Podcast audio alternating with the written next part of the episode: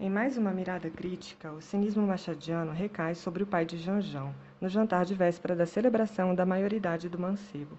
Ironizando o funcionamento da sociedade de aparências em que se encontrava, dá voz a esse personagem que planejava realizar por meio de seu filho seu desejo de prestígio social, revelando despudor na utilização de recursos que o levassem ao almejado fim.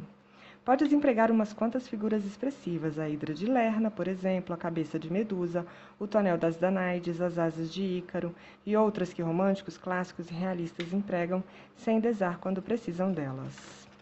Digo-lhe que o que vós me ensina não é nada fácil, retrucou o jovem.